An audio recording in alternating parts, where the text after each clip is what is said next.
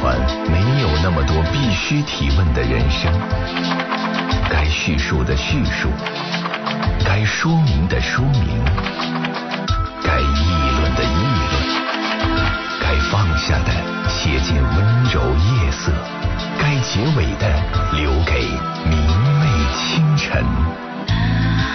情感交流节目《午夜情正浓》，探问生活，倾听你心。各位好，收音机前的听众朋友，欢迎来到 FM 一零四点三。你正在选择收听的是河北广播电视台综合广播，每天深夜二十二点三十分到零点陪伴您的午夜情正浓节目。我是主持人李爽，欢迎听众朋友来到我们的节目。因为每天上夜班的缘故吧，基本上是昼伏夜出，所以我老有一种感觉，就是好像我的一天就是开始是在此刻，而不是结。结束是在此刻，而我的生活顺序呢是要上节目，然后休息睡觉，然后才是白天啊起床。好像其实想想也还可以哈，就说如果我们从心态上调整了这件事情，有些时候接受起来就会比较好，因为差不多连续上了有。一个多月的夜班了，在这过程当中，我中间曾经经历过，就是，嗯，很不接纳的那种状况，就是怎么这么难受，怎么这么难受？后来度过了那个阶段之后，忽然发现也还可以。就是为什么？就是你从心情上接纳这件事情，呃，接纳它之后呢，你就整个的调整了自己的一个生活的节奏和状态。大多数时候，我们在生活当中，有些事情是你可以把握的，有些事情是你不能改变的。当我们不能改变的时候，对于大多数普通人而言，我们要做的就是找到一个自己能够生活的比较舒适和合理的理由和路径，让生活继续下去。当然，我这么说的时候，就想起了肖伯纳曾经说过类似的另外一种。呃，观点就说，当一个人生活的不舒适的时候，呃，他会想着改变自己来适应环境；但是另外一些人呢，他会想着改变环境来适应自己。这一部分人是更不理智的人，但是是这部分人创造了历史。小布兰那老头其实我特别喜欢，因为他说的好多略带偏激的话呢，又非常有性格，又常常呢又觉得，嗯，说到了这个问题的根儿上，也说到了这个话一出口似乎是真理哎。但是我要说的是，每一个人都有每一个人生活的方式和智慧。有时候我常常觉得，作为一个普通人，就不要太过分的去想。过于卓越的梦，否则的话会把自己搞得心身疲惫。那对于收音机前的听众朋友，你最近的生活还好吗？你是在适应环境，还是在改造环境？在这过程当中，你又有一些什么样的心得和体会呢？愿意跟你分享，记得拨打我们的热线电话九六一零四三。我是今天的主持人李爽，欢迎听众朋友来到我们的节目，这里是 FM 一零四点三，河北广播电视台综合广播午夜情正浓，已经有。听众朋友把热线打进来了，我们先有请线上的朋友。喂，你好。哎，李爽老师，你好。哎，请讲。嗯，你好，我那个有点小问题，嗯，想问您一下。嗯嗯，就是那个孩子的问题也是。嗯嗯。我是女孩，今年上三年级了。嗯，我们是呃每天是中午在学校外面的小餐桌，嗯，然后晚上放了学也是去外面小餐桌去写会儿作业，然后我们再去接。嗯嗯，这段时间呢，因为呃今年一开一开学的时候，班主任开早会就强调过一件事儿，就说呃不建议家长给孩子零用钱。嗯，因为班里有这种事情，就是有的呃家长给孩子备了零用钱，然后孩子就去那个门口小超市去买点小零食吃哈。嗯。然后有的家长甚至是把那个钱给孩子存到小餐桌老师那儿，然后孩子用就那小餐桌老师拿。嗯。嗯，老师班主任说过这个事儿哈。嗯。然后我们一直是给孩子带过钱，孩子也没有提过这个要求。嗯。嗯，现在呢，孩子是吃小餐桌呢，他们班里有两个女生，然后他们三个就经常一起。那两个女孩可能是就是可能是偶尔的时候啊有零花钱。然后他们三个呢，可能就是一块去买了以后啊，比如说人家买了，可能就给他吃，嗯，或者这个买了给他吃，那个买了给他吃哈，嗯。嗯，我们就一直没带过，可能孩子本身觉得也不好。嗯。呃，然后今天嗯，原先就跟我说，我说妈妈能不能带钱呢？我说老师说了不让你们带钱，嗯我说是不是跟你们也说过？啊？是说过，啊但是今天呃星期一早起、嗯那个孩子出门的时候，我们那个桌子上放着两个就是五毛钱，嗯嗯然后说妈妈我能不能呃装着一个呃装个钱呢？嗯呃，就那样看着我，然后我说，我说你装它干嘛呀？啊，我就想装一个。我说那你就装一个吧，他就装，他就装了一个五毛钱。我说那个什么，那么那还一个呢？我说你把那个也装了吧。然后他就装了这俩五毛钱。然后这两天我也问他这个钱怎么样了哈。嗯这不刚才睡觉了，孩子跟我说，妈妈，我明天能不能再点钱呢？我说干嘛呀？我说你那钱呢？呃，告诉我说星期一，呃，嗯五毛钱买了点小零食，星期二五毛钱买了点小零食。呃，今天我接的早，然后没有机会，然后也没钱了啊，嗯然后想起明天的事儿来了，就今天又跟我说这个问题呢。嗯哎呀，跟我一说这个，我有时候我这个，当时让他带钱是对了，还不对了。然后今天我跟他说，我说，嗯，你说你带钱，去，老师说过这个事儿，不让你们带钱。我说你可能就是人别的孩子吃，他看着吧也也不舒服，然后人家给吧，可能也馋哈，就要了。啊，然后今天我跟他是这么说的，我说那个什么，我说咱就说吧，我说妈，嗯，咱说吧，嗯、你说吧，咱经常吃那个嗯超市那个小东西吧，对也不好。我说你想带点钱，你说咱们不能每天都带，咱们一星期里面有五，你说几天，咱带几天吧。然后跟我说我待两天行不行啊？我说啊那行。我说那个什么，咱一个星期里面待两天，你可以有两有两天的时间，你自己去门口去买点，你去超市买点零食。嗯但是我跟他说，我说咱不要买那个呃什么辣条了，就这嗯五毛钱一袋儿了，这之类这些垃圾食品啊。我说妈妈说，我说你不要不要吃这些东西。我说哪怕那个小零食贵点儿了，比如说那个他跟我说那什么阿尔卑斯的糖可能好几块哈。我说那个比方说那个阿尔卑斯的糖干嘛？我说贵点也没关系。我说你你自己一定要吃那个什么的，嗯。呃就是那个健康，你可不要不要没嗯没牌子的什么，就跟他是说的是这个问题。嗯。我说妈不是说不给你钱，就怕你吃了对身体不好哈。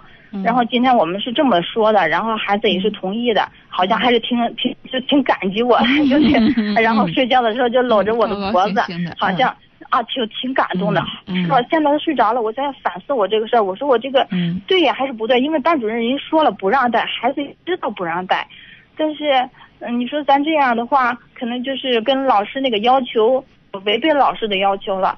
但是我就不给孩子带吧，你说他在这个环境里，呃，可能对孩子心理不好。现在就是、啊那我们这件事这样来讲哈、老师的意图呢非常明确，就是便于嗯管理。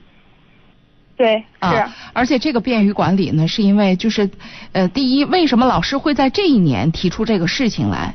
就是嗯。此前大多数孩子没有这个要求和愿望，嗯。就是从孩子的正常成长而言，大部分孩子确实是在三四年级产生了一个对钱的认识，对，就包括包括那个学习也是是在一年级的时候开始开始学钱嘛。对对啊，然后你应用题你都做怎么花钱？那他你那完完做完了完你不让他花，这本身也是生活脱节的，对吧？但是而且嗯随着孩子的这个成长，到了三四年级，大部分孩子会产生，就是他要对他的生活有一个掌控力，他要花钱。嗯有这么一个有这么一个，这是孩子正常的成长。那包括大多数家长好像就睁一个眼闭一个眼是，是什么原因？或者干脆就给孩子一些零花钱，因为孩子有孩子社会，他跟我们大人社会不一样。就是他有他的一套规则，比如说那些呃学校门口的小零食啊，我们小时候不也一样吗？嗯也都也都吃过，也都啊，还有那些小破玩具呀，啊，现在每一个学校门口还都有晨光，是吧？嗯各种、嗯各种好的不好的文具呀，就是孩子其实有一个学习花钱的过程。嗯我常常讲，我就是花钱这件事儿是需要成本的，学会花钱是需要花的。嗯它是需要有这么一个过程。那在这个过程当中，我觉得你到现在做的挺好的，就是制定规则。当他这件事情不是觉得就是他做不到的时候，就是这件事情他是可以把握的时候，那么他就会在这里边仍然自如的成长。但是在这个过程当中，我事先提一个醒，是什么？嗯嗯，包括老师，他之所以不愿意就是让孩子带钱过去，一个是孩子会乱吃东西，另外确实还有一个问题，这个它涉及到一个学校门口的这个灰色地带的问题。很多学校门口的小，就是那个小铺子里边，呃，小小卖部里边，会有一些赌博性的小玩具。女孩儿还要少一点，男孩儿好像都绕不过去。在三四年级有一阶段，愿意玩那种什么抽奖啊，嗯就这些事情。然后有一些会会在学校里会出现问题，就是比如说有些孩子家长不给，他会从家里划了钱，现在谁家的零钱也没数嗯，对，啊，然后就会出现问题。你看，常常在学校里出现钱的问题，一般都是在三四年级。嗯所以那老这也是考验班主任一个一个重大的问题，而且有些家长也是糊涂给大钱，或者一些家长不知道孩子拿大钱，拿张一百的去了，然后会出现各种各样稀奇古怪的问题，因为孩子们的这个对于钱的感知能力是有限的。嗯所以老师们会担心这样子，但是我们如果是这种，我是觉得没有什么特别大的，因为是有限的，我们可以规定好了的，然后孩子呢可以有限的得到这个满足，然后你也制定了规则，在这个前提下，我就觉得完全可以信任他。只是嘱咐好了，那老师不让带啊，那你拿的这个，你你拿的这个钱，那你要放好了。就是你不要让同学们发现了，让老师们或大家都会很很不舒适。这是你的秘密，你离开学校之后才能用嗯啊，嗯，就找一个中间状态。对，嗯我发现是给他给他一嗯就是嗯很小，包括五毛钱，他自己可以支配了以后，他就他对自己的这个支配力，这个是人成长当中非常重要的一个环节，对就是特开心，对对，就是因为他你给他买多少钱，你给他买零食什么样，就包括你说我们家里有多少玩具，你买多少跟他自己用他的钱买一个那是不一样的。啊。感觉不一样。我今天我还说，我说嗯。要那个你头天你咱们头一天晚上你看嗯。啊，你对我是这样说的，我说你看好什么零食，啊。我给你买，买了以后嗯你装兜里，然后那是孩子们一起买，那那那那这也没有什么不能理解，我们也都这么长大嘛。啊，这是是小女孩的社交活动。啊，啊，对，所以这这就是社交成本。嗯。啊。所以我觉得像类似这样的事情，它也不会有什么大问题，我们嗯观察着就行了。如果没有问题，那小女孩之间，你买个这个，我买这个，最近一段时嗯间是买吃的，过一阶段可能今天你买个小皮筋儿，明天我买个嗯小手链儿，这都挺正常的啊。对。啊。但是这个就可能又是一个问题，就是呃、嗯。那个什么会不会乱花，养成了就是以后花钱就是没有，就是呃现在是要五毛，没准以后就要的更多了，或者是胃口越来越大。一，他要的更多了，这是正常的，因为他他要花钱的方式和他要花钱的渠道，这也、啊也是越来越宽阔，对吧？你到你到了五六年级，你买本书或者你买本杂志，他也要十几块钱，对吧？嗯到那个时候，那那那个那个什么，他也零花钱他也需要涨啊，这确实是。二就是你以你自己的成长经历我们来看。嗯你你是愿望被满足的时候，包括你从小的很多愿望，是你愿望被满足的时候，你更不容易乱花钱，还是你心中有一个巨大的愿望，老环抱着它，然后到有一天忽然有了一笔我们讲不义之财好了，然后嗯会不会冲动的花钱？嗯，对，是，就是女生买衣服、买化妆品这类的，买饰品，这是最突出的。嗯就是心里心心念念的一件事情，到商场就买，买完了回到家就后悔。而且还有一个还有一个事情就是，呃，别人我不知道，因为我自己会有特别强烈的这种感慨，就是我买毛绒玩具买了很多年，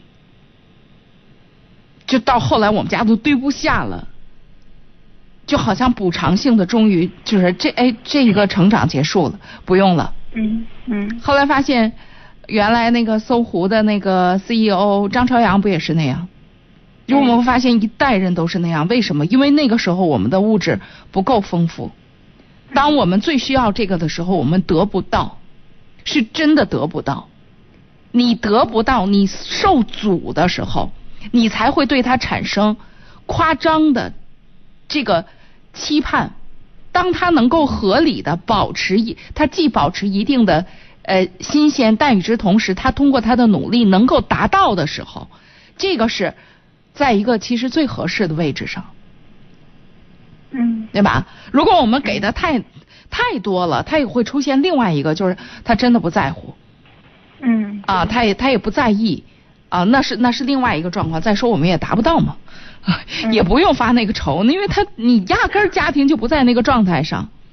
嗯而且这个时候也就提醒着我们，孩子对钱开始有想法、有念头的时候，我那我们在这个时候，我们也要有些事情，包括家里边的一些东西，他对钱要有一个整体的概念。那孩子嗯还会跟你探讨呢，比如说谁家有钱，谁家没钱，哦呃怎么怎么样这些事情，他开始进入他的话题，我们就要给他讲钱的功用。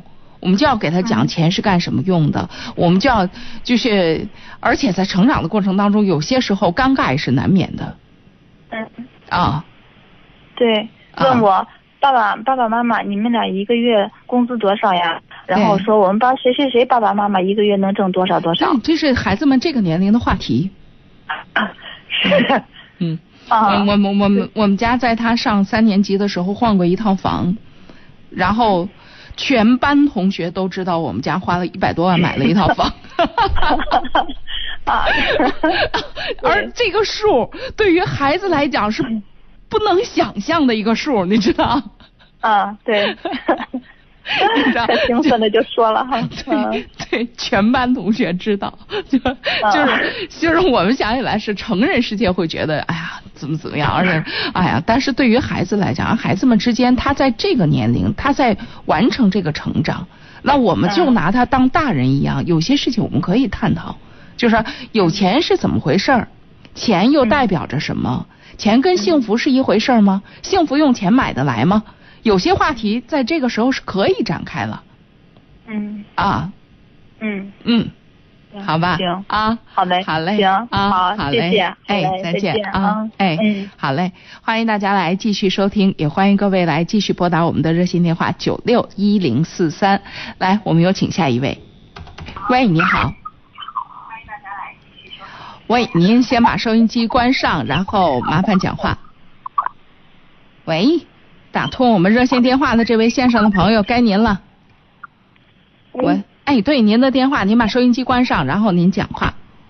啊，我关了。啊，好，那李庄老师，啊我是每天在听你的节目，啊，啊，你的节目特别的好。嗯。哟呵，这可进费的，这电话还断掉了。那麻烦你再重新拨打一次吧。好，听众朋友，你正在选择收听的是 FM 一零四点三河北广播电视台综合广播，每天深夜二十二点三十分到零点陪伴您的午夜情正浓节目，我是主持人李爽。欢迎听众朋友来到我们的节目。听众朋友，您可以拨打我们的热线电话九六一零四三来参与到我们的节目当中。我们是一档情感热线交流节目，所以这部热线电话很重要。我们就是通过这部热线电话，通过你的声音和我的声音，我们共同出现在广播当中，来完成九十分钟的节目之旅。那么在这个过程当中，我们要关注情感领域的所有话题，所有话题，有关两代人之间的沟通、子女的教育，有关男性、女性两性之间的沟通，各种恋爱、婚姻的问题，还有朋友们之间的各种相处之道，我们都可以在深夜夜阑人静的时候一起来探讨。另外，听众朋友一边听节目呢，还可以一边通过网络平台来关注、参与我们节目。在另一个平台上，在微信平台上呢，您可以打开您的微信首页面首页，然后在这个右上角啊有一个小加号，你点开它，然后会有一个下拉菜单，你会有添加朋友这一栏，你点开，然后呢。会有公众号这一栏，你再点开会出现一个对话框，你输入大写字母 DJ 加上木子李爽快的爽，然后你就可以找到我的微信公众平台了。这是我的个人微信公众平台，您可以加关注，然后就可以在下面留言了，我就可以看得到您的留言。啊、微博平台呢，您是呃登录到新浪微博，然后在搜索当中寻找一零四三午夜情正浓，或者是 DJ 李爽，然后就可以找到我们的节目微博和我的个人微博了。好，那欢迎听众朋友各种途径来参与到我们的节目当中。我们来有请下一位。喂，你好哎，你好，哎李芳老师。啊，您说哎，我想请教你一个问题。啊，您说哎，我儿子原先在唐山上班，嗯现在他不在唐山上班了，嗯嗯，上石家庄来了。嗯他唐山买了一座楼，嗯现在要要卖。嗯呃，他那房贷我不知道是对那个买买方，呃，嗯，他他把这房贷结了不，还是还是怎么着？这得这这这么专业的问题，我哪懂啊？这得问那个，呃，这问具体的这个买房卖房的这交易那块儿吧，也包括如果通过中介的话，中介会比较明白这个事情嗯，啊。这个事情啊，这个事情按说孩子会比您明白啊，这来回来去倒腾钱的事儿啊。他给他给我们说说买，叫他把这个房贷全部当清了才能卖。我要说不是弄的弄的了，一个是让孩子在网上查查这种事情，常常在网上问问都能问到答案，但是别完全信网上的。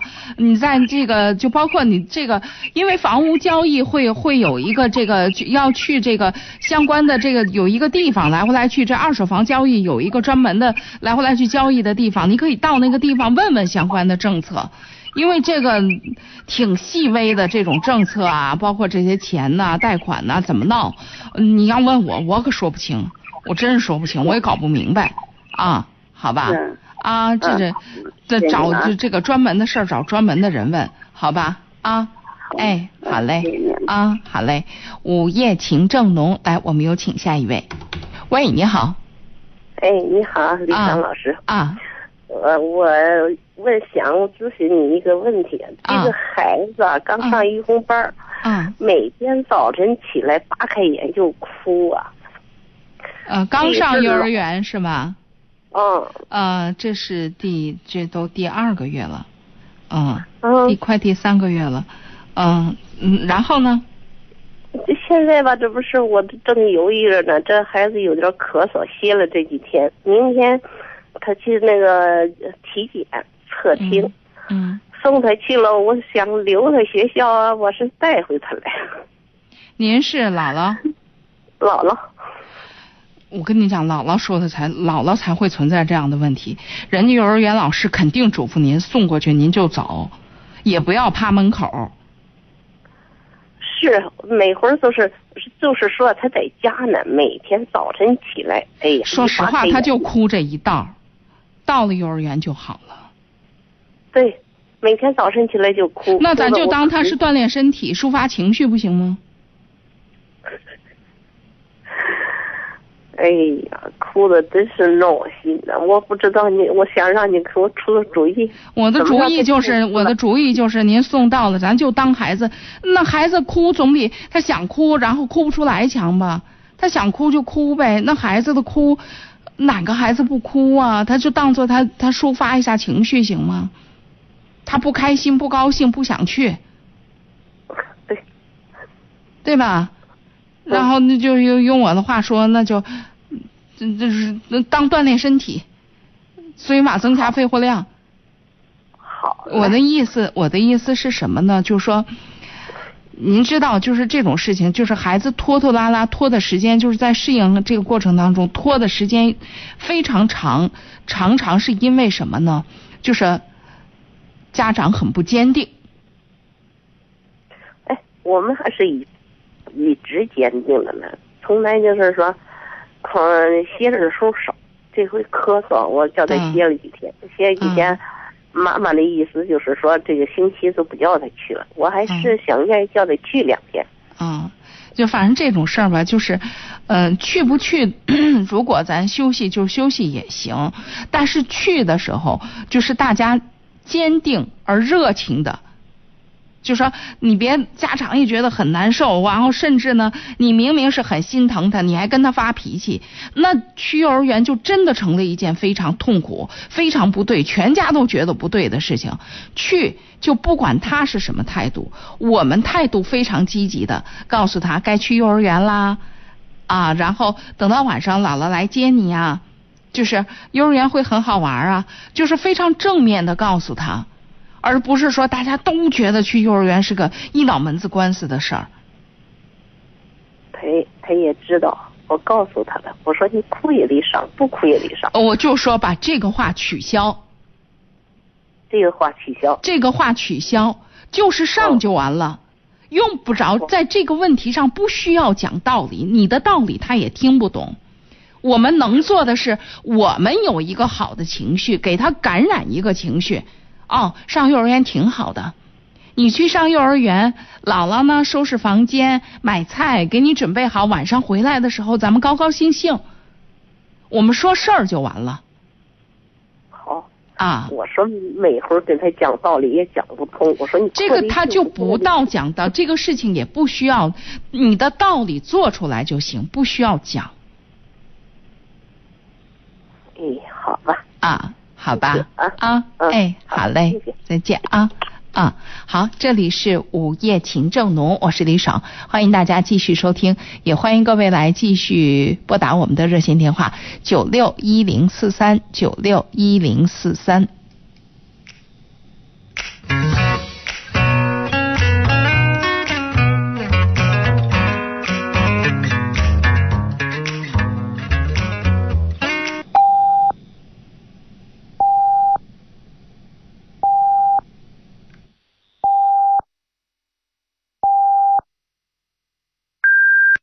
北京时间二十三点整。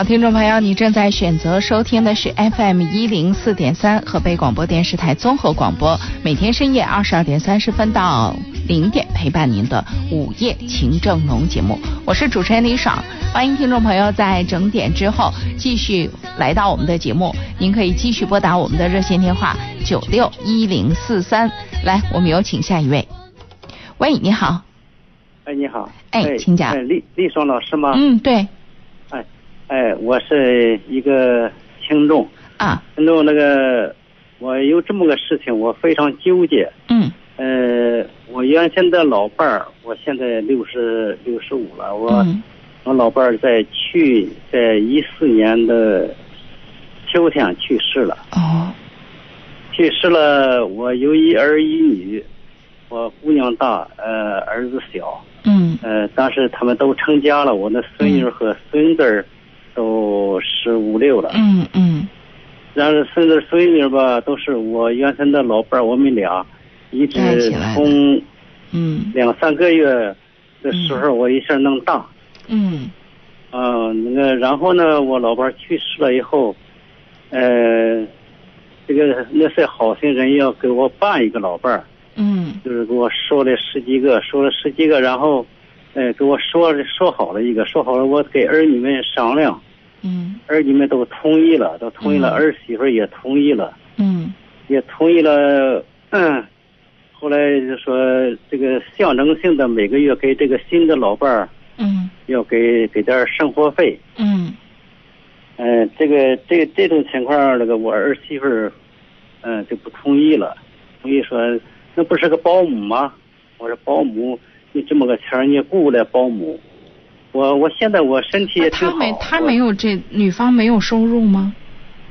也有收入，也有收入，就是我们那个也是通过媒人介绍是吧？介绍这个也是这么说定的，说定的，嗯、他有意我有意，就就算结合成了。那这样就是那既然是这个样子，就是说，呃，就是那个聘娶的这个过程当中是需要给个，呃，这个聘金是这个意思吗？啊，一个是聘金，一个是再一个是每个月给他六百块钱的生活费。我确实觉得这个有必要吗？如果说你们觉得有必要的话，哈，我觉得这个东西是个沟通感情的事情。你要说嗯就这么给吧，因为你要没收入这是一回事儿，如果都有收入，在今天的这种状况下呢，包括您原来的老伴儿，原来家里有这规矩吗？嗯，没有，没有对呀。是没有。对呀、正常的状况下，因为现在大家经济上都独立，嗯，所以你这样的就是这样的做法吧，让人觉得，其实双方都未必觉得舒适，嗯嗯嗯，因为就是正常的，呃。你要不然你这个六百块钱给了，那咱隔几个月呢，比如说给孩子们添个大件儿或者怎么样，那是个走动，也行。嗯。如果只是给这个给的吧，在今天的整体的价值观上，就是好像没有意义，因为没有收入是一回事儿。如果大家都有收入的话，经济上就应该是彼此自立的、彼此独立的嘛。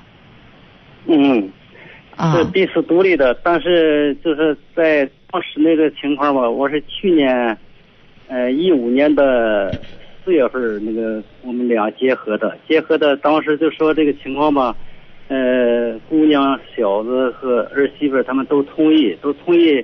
我是也是两处那个楼房，我那那那处楼房一直儿子他们在那边住着，赶冬天他就搬过来，赶那个一停暖气他们就过去了。嗯呃，有原先老伴儿的是这种情况，赶让这嗯我要搬个人儿的时候，呃，为什么要给这六百块钱呢？就是在我们县城，像我类似我这样的事情吧，都给着钱了。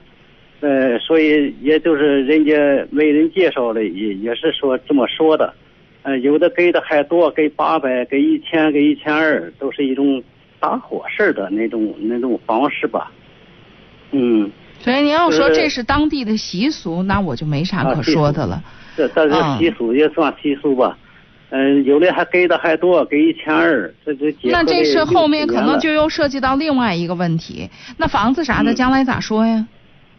房子这个这个法律上也有规定，我都我都咨询过。这个法律就是规定吧，就是你后来结合这个老伴儿，呃，跟原先那个那个婚前的财产没有关系，他也没有资格和没有什么义务去。您从哪儿咨询？的？我咋听着这不对劲呢？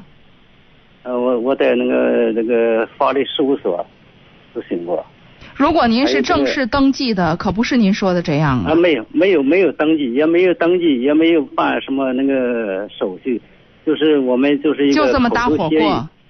哎，搭伙过。那我还提醒提醒您，要是这样的话，咱嗯不如一笔一笔理清楚了。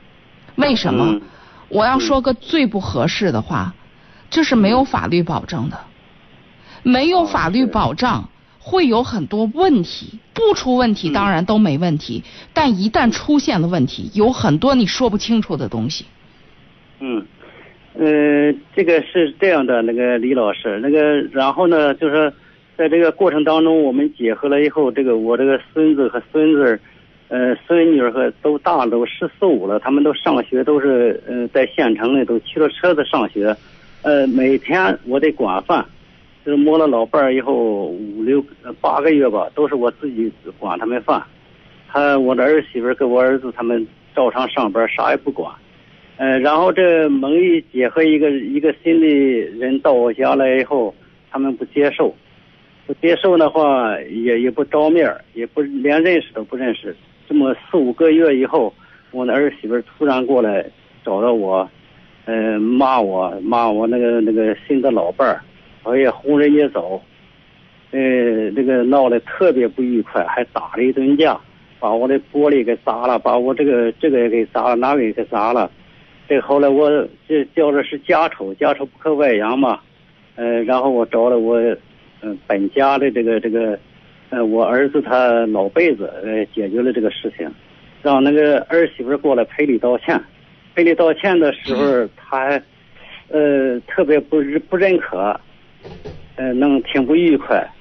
呃，我占的这一处房子吧是三室两厅的，呃，然后他们儿媳妇他儿子他们占着两间，呃，那个我让那个说和人们吧，把让他把这儿媳妇把这两间那个屋子的这个东西都给我拾掇清，他就不不拾掇，呃，不给不给腾吧，那您一直在您干。想问我什么问题呢？我我想问，就是我这个，呃，直到现在这一年多了，就是我儿子，呃，也也不照我的面儿，我姑娘也很少过来，嗯、就是我特别纠结。我说这，我办这个人吧，就是为了我后半生，呃，我也是遵着当时的习俗吧，就说满堂儿女还不如半路夫妻呀、这个有些儿女你这做不话吧，，到的这个那那您您现在讲完了，我来讲。我现在听您说的整个的这个理儿哈，整个下来之后，我的感觉就是，从您的角度，您觉得自己一步步步做的都对，都合适，都好，都符合道理，也符合当地的规矩。但是这个事儿啊，就是咱用习俗、用说和的办法来解决法律的问题，它是两股绳、两股道，非要往一股道上拧，那是必然难受。嗯嗯，对，嗯那是必然难受的事儿。所以这个事儿呢，就涉及到一个，就说包括孩子们最开始的时候也不是不愿意，人家是祝福的，是愿意的。后来咋就一点一点弄掰了？包括钱的问题，就是这个一个是钱的问题，我也后来也经常思过。我说一个是钱的问题，再一个就是先不管他他的孩子的饭，不管他孩子了。我说这个作为老人来说，我管我管我的儿女管大了，你们成家立业了，我没有什么义务再管你家的孩子。你这孩子你不管，你非要那要您要是这么说的话，子女也没有什么义务要给您给您老两口每个月这么多钱。他没给呀、我自己挣的钱一个月六百，您说的，啊。一个月六百，啊。您说的，啊，我一个月六百是给给这个新的老伴儿。就是说呀，他们更跟这嗯老伴儿没有任何关系，从法律上没有任何关系，嗯。他为什么要给这老伴儿钱呀？所以这就是用习俗来来解决法律的问题，所以我才说这是两股道上的事儿。嗯嗯。您要是那么说，那还最起码是您的孙子孙女呢。这边那个人，您找您再好，跟人家子女有什么关系啊？嗯，你说跟我这子女们没关系是吧？对呀，从法律上也不承认呢。您又没有履行法律的手续，所以这就是一锅粥这么乱炖乱煮，嗯，那可不谁都不舒服。嗯，嗯，那就是钱的问题，那不给他钱也先好一点，是吧？我只是说，就是这件事情，一码是一码。如果非要这么糊弄着弄，弄的结果可能就是现在这个样子，谁都不高兴。嗯嗯，是我我都我这理不出个头绪来。我说为什么？这是为什么？我我因为您您就就就我刚才说这个，您想想是不是这个理儿？您觉得嗯从我这角度，我我天天给你们伺候着，我不伺候也是应该的啊！我怎么怎么着，我伺候你们大了怎么着？那话说，人家你这还没有履行手续，啥都嗯算不上，你们也不算是正式的夫妻，人家为什么一个月要给六百块钱呢？那六百块钱说多不多，可是说少也不少啊。嗯，啊，这个这个是那个我最纠结的事情，莫非就是为这个钱的事情，那那这是个很重，要的事情。一点亲情都没有了。那既然咱说到亲情了，咱话嗯说，您既然说到亲情了，嗯，嗯那那咱孙子孙女是不是也得这么说呀？也得往亲情这儿说呀？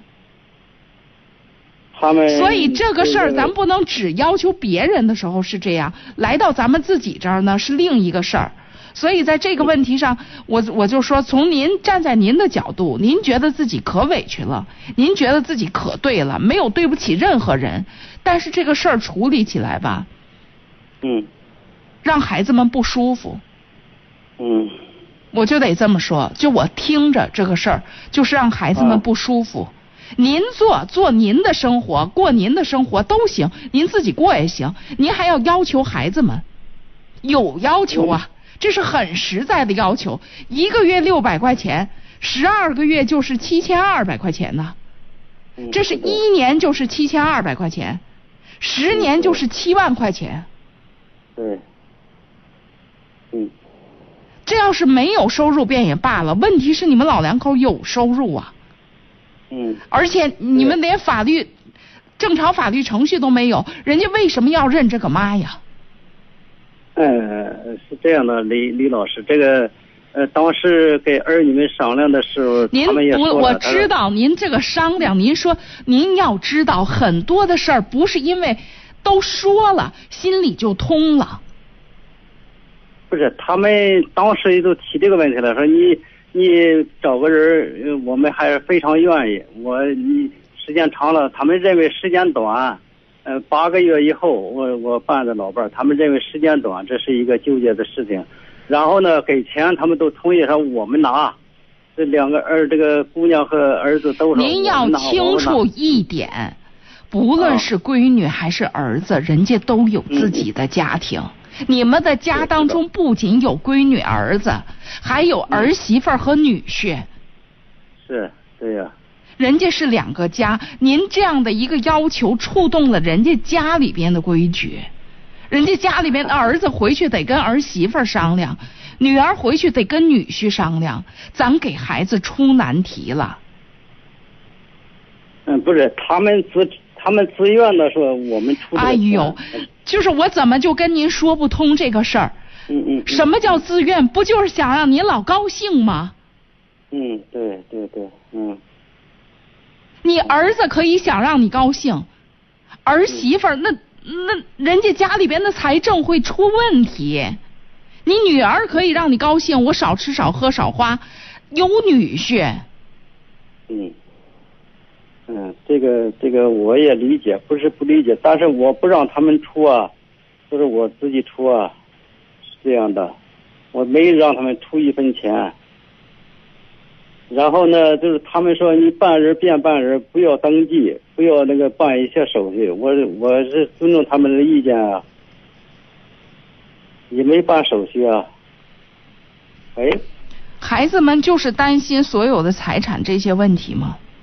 但是他们也是担心，像你说这个，他说，嗯，这个儿媳妇儿跟我吵架的时候说，这房子是原先我妈的啊，我说是。你们这个事儿，儿吧是这样，就是你要我说，这个是一笔糊涂账。你要真解决这个事儿，要你们老两口就是老两口过过得挺好的，那就一笔一笔的，法律问题签清楚了就完了，房子的问题公证了，您把身后事安排了。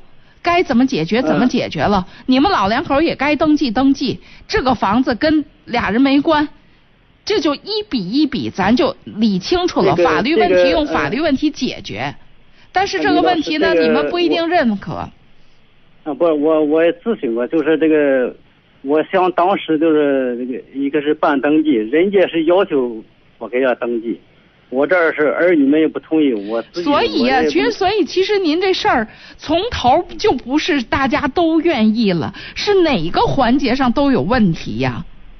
不是他这个这个问题，后来我也特别纠结的事情就是，他们认为他妈呃去世的时间太短，呃七八个月你就要找人，他是这个他们接受不了。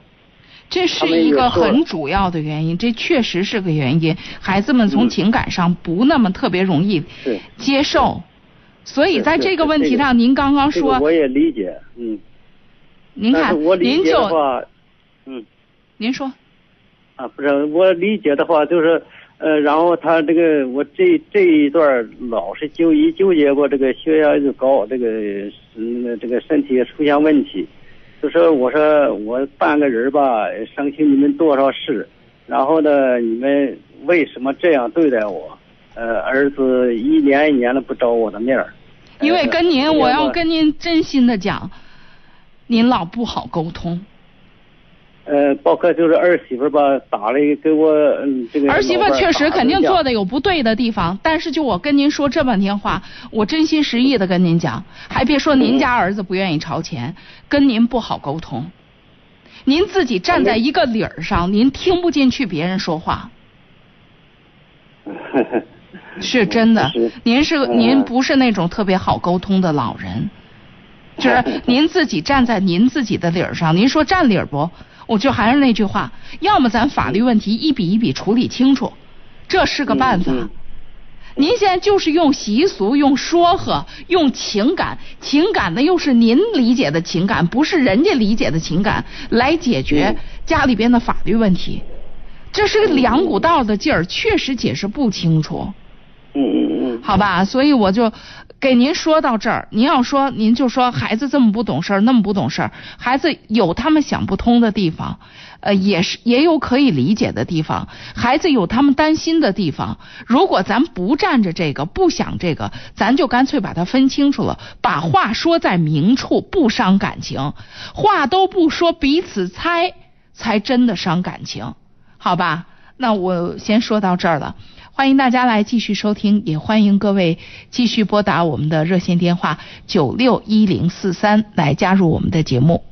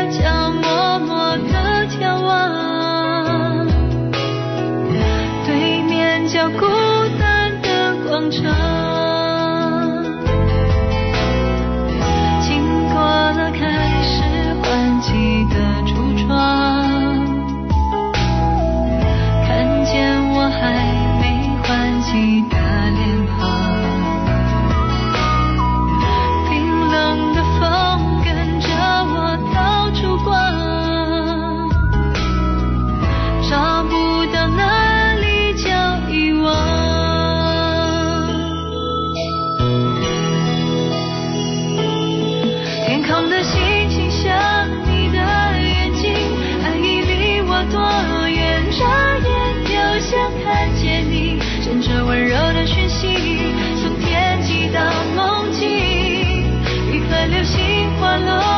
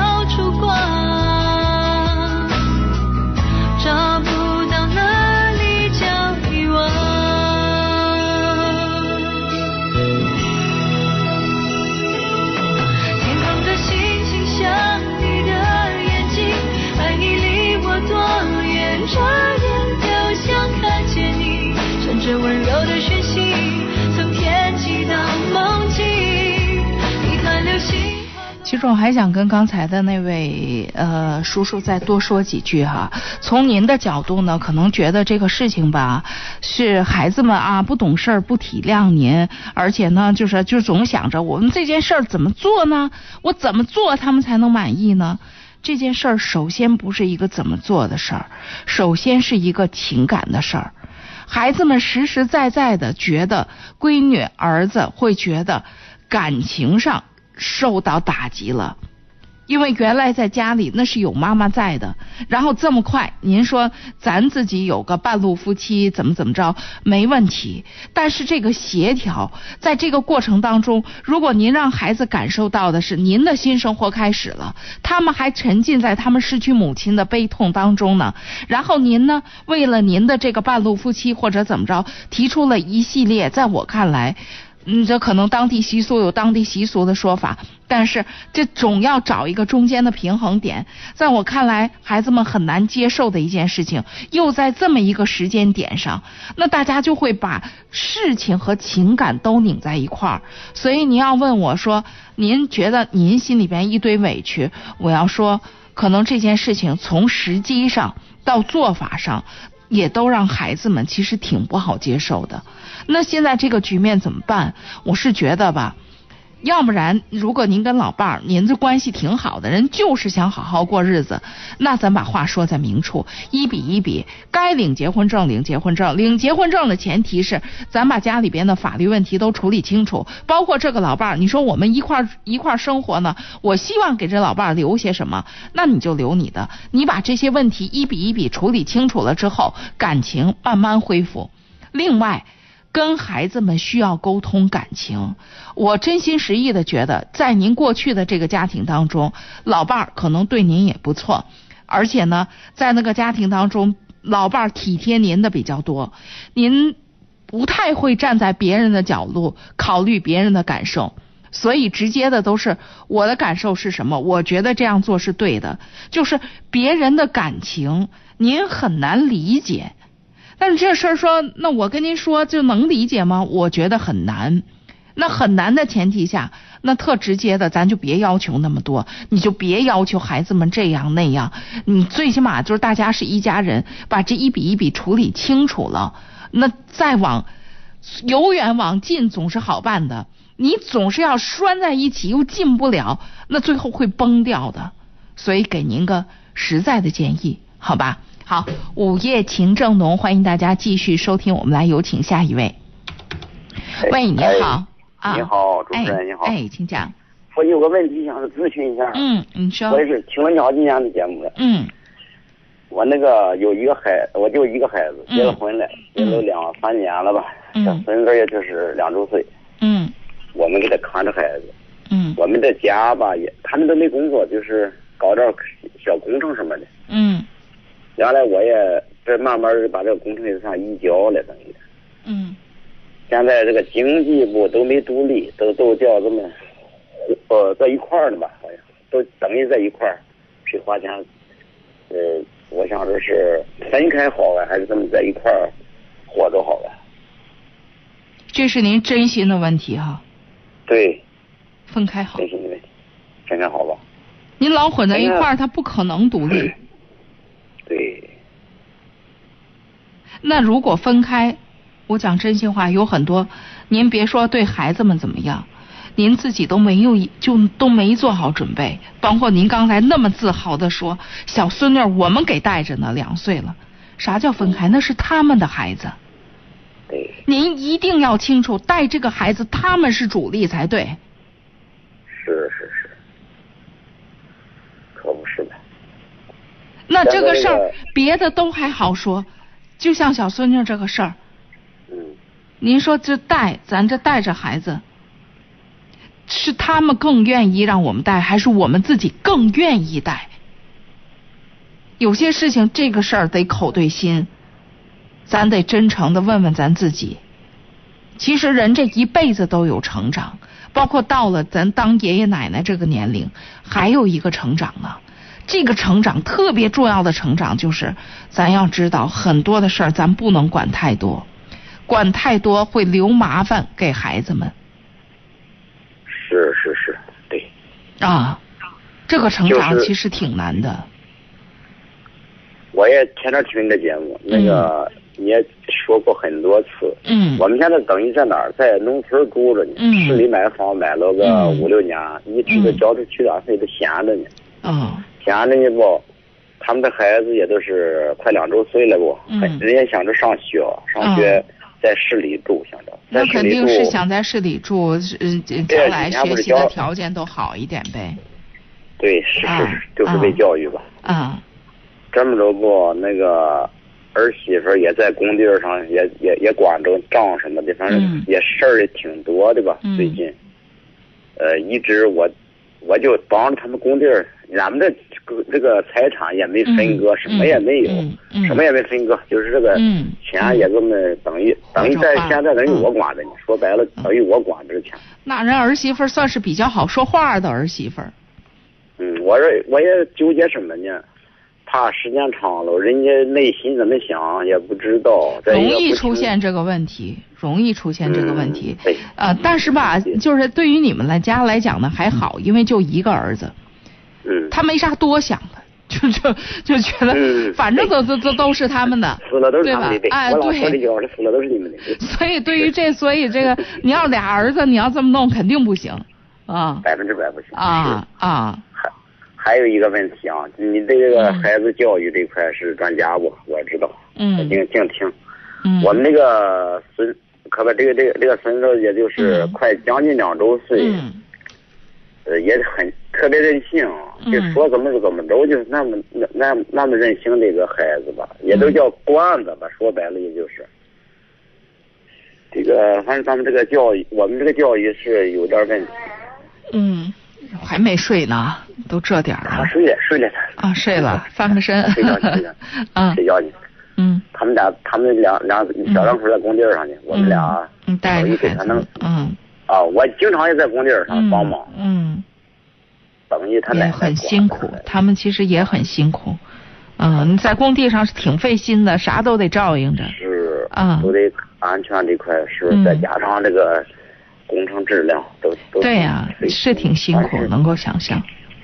但是这个孩子这个教育这块，我们还是他们想着儿媳妇的意思想着是最近两周岁左右想送